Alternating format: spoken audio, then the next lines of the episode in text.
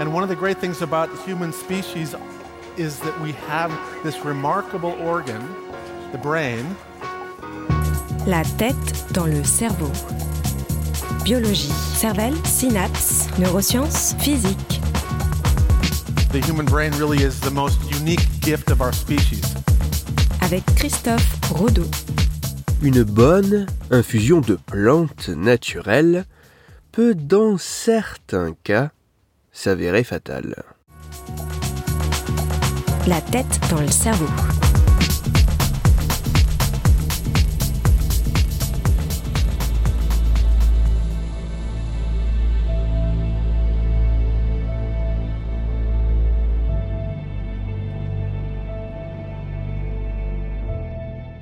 Nous sommes dans la ville de Izmir, l'une des plus grandes agglomérations de Turquie, située sur les rives de la mer Égée. C'est vraisemblablement au cours de l'année 2006 qu'un beau jour, en début de matinée, une femme âgée de 41 ans est conduite par une ambulance aux urgences du Kent Hospital. Prise en charge lors de son arrivée à l'hôpital, la patiente est inconsciente et présente une tension artérielle, une fréquence cardiaque et une fréquence respiratoire très élevée. Les premiers examens ne révèlent aucun trouble neurologique. Toutefois, étant donné la gravité de ces symptômes, la décision est alors prise de la transférer dans le service des soins intensifs pour la garder sous surveillance. Mais son état évolue et se dégrade. Très rapidement, sa fréquence respiratoire déjà très élevée augmente encore. La femme est intubée pour l'aider à respirer. D'autres examens permettent de révéler une forte activité des reins et du foie, des organes servant notamment à détoxifier et éliminer les déchets de l'organisme. Dans les quelques jours qui suivent, l'état de la patiente ne s'améliore toujours pas.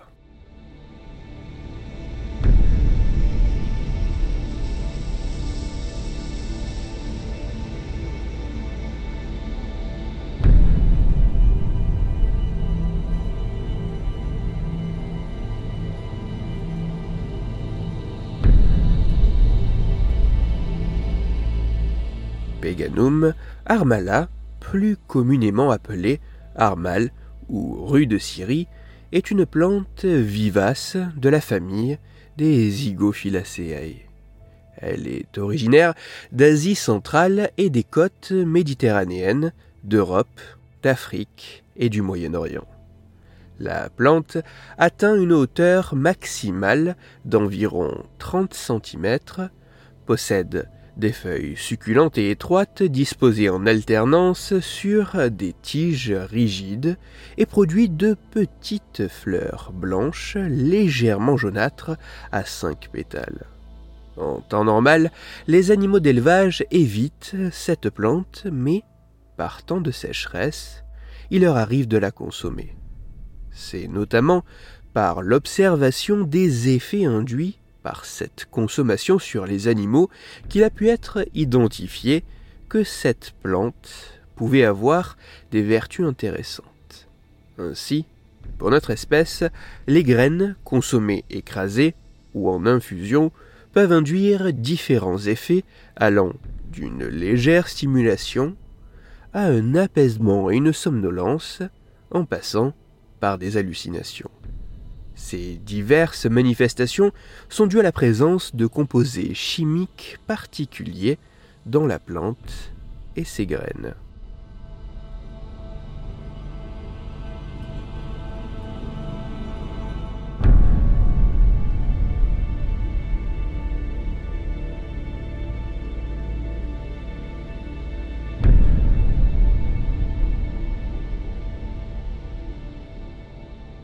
Toujours dans un état inquiétant, après quatre jours d'hospitalisation, la patiente retrouva une respiration plus normale. Le cinquième jour, elle fut extubée et put respirer sans assistance. avec le temps, elle revint progressivement à elle sans que les médecins n'aient fait quelque chose de particulier.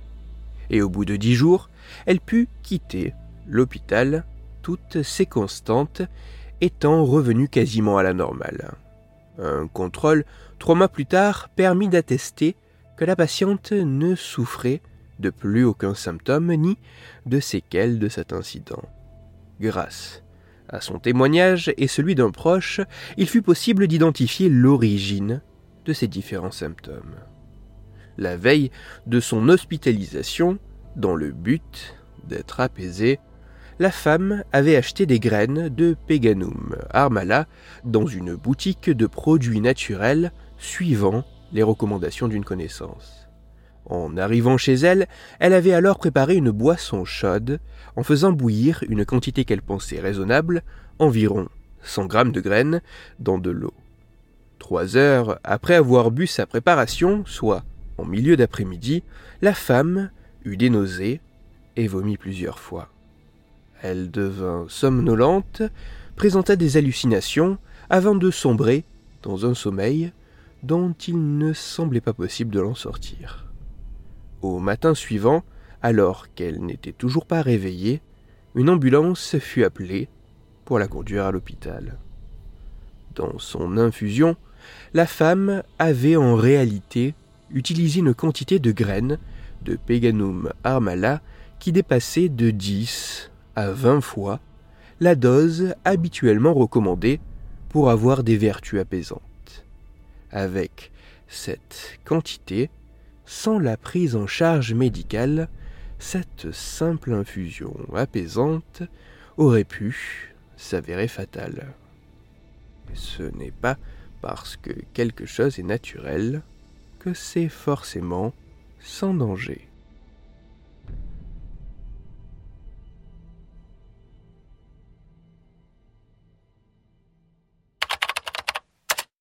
Les références scientifiques m'ayant servi à écrire cette chronique se trouveront sur mon site Cerveau en argot. Afin d'approfondir la chronique d'aujourd'hui, je vous renvoie directement vers l'article scientifique décrivant ce cas. Cet article est disponible gratuitement sur Internet en cherchant un peu, mais il est en anglais. Il a pour titre Syrian Root Recipe for Disaster.